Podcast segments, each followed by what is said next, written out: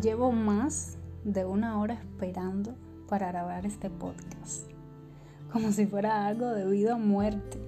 Y lo más gracioso es que la que eligió hacerlo fui yo, nadie más. Me da tanta rabia sentirme tan insegura, tan asustada. Por supuesto, es mi ego el que me empuja a hacer estas cosas.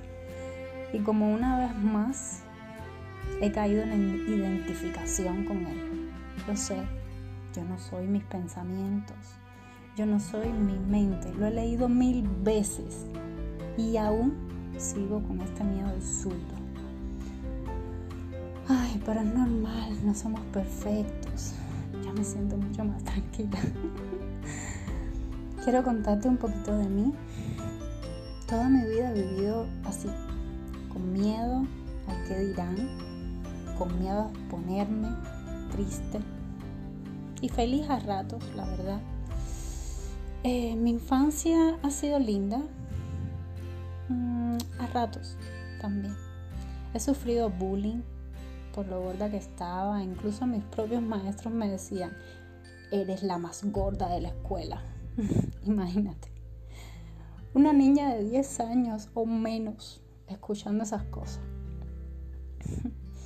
Luego decidí bajar de peso por mi cuenta y creo que fue una de las peores decisiones que tomé en mi vida. Imagínate, solo tomaba leche en la mañana y en la noche. Hacía ejercicios, etc. Una auténtica locura. Y una casi anorexia que casi acaba conmigo, con mis padres. Hoy tengo 30 años y aún sigo a veces apegada al pasado. No solo en mi infancia, imagínate 30 años de experiencia que ya te contaré más adelante. ¿Qué me falta para amarme más?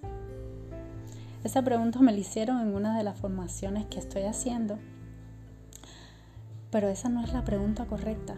La pregunta es, ¿qué es lo que se me ha olvidado? ¿Qué nos faltaba cuando éramos niños? ¿Acaso teníamos un sentimiento de falta de algo? ¿Por qué sigues anclada al pasado? ¿Qué te falta ahora? La respuesta correcta es, se me ha olvidado creer más en mí, que soy capaz de lograr lo que sea, que ya estoy completa aquí y ahora. Nadie me tiene que valorar, nadie me tiene que aceptar Nadie me tiene que reconocer, nadie me tiene que amar. ¿Quién más puede medir mi valor?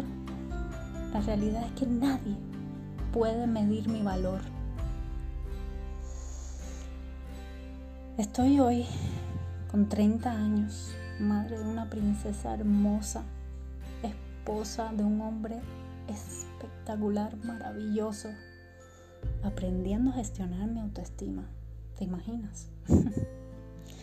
Así que si, si te identificas, quédate conmigo porque entregaré todo, todo mi corazón en estos podcasts. Para que tú también aprendas y lo apliques en ti y en tus hijos. ¿Sabes qué significa la autoestima? Capacidad de amarte pese a lo que suceda. Quiero terminar pidiéndote un favor. Y lo digo para mí, pero si te resuena, quédatelo, te lo regalo. Jamás, pero jamás digas no puedo hacerlo. Jamás digas no sé cómo hacerlo. Jamás digas no voy a lograrlo. No busques la perfección. Fluye y créete merecedora porque lo eres. No te tomes nada personal, sonríe.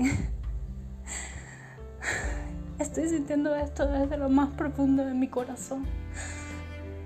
Y me lo digo y me lo repito todos los días. Sé tu palabra, sé tú. Recuerda, el peor enemigo del ser humano es identificarse con la mente, con los pensamientos, con los estados emocionales.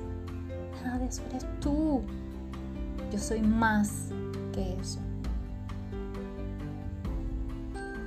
Quiero terminar dándote las gracias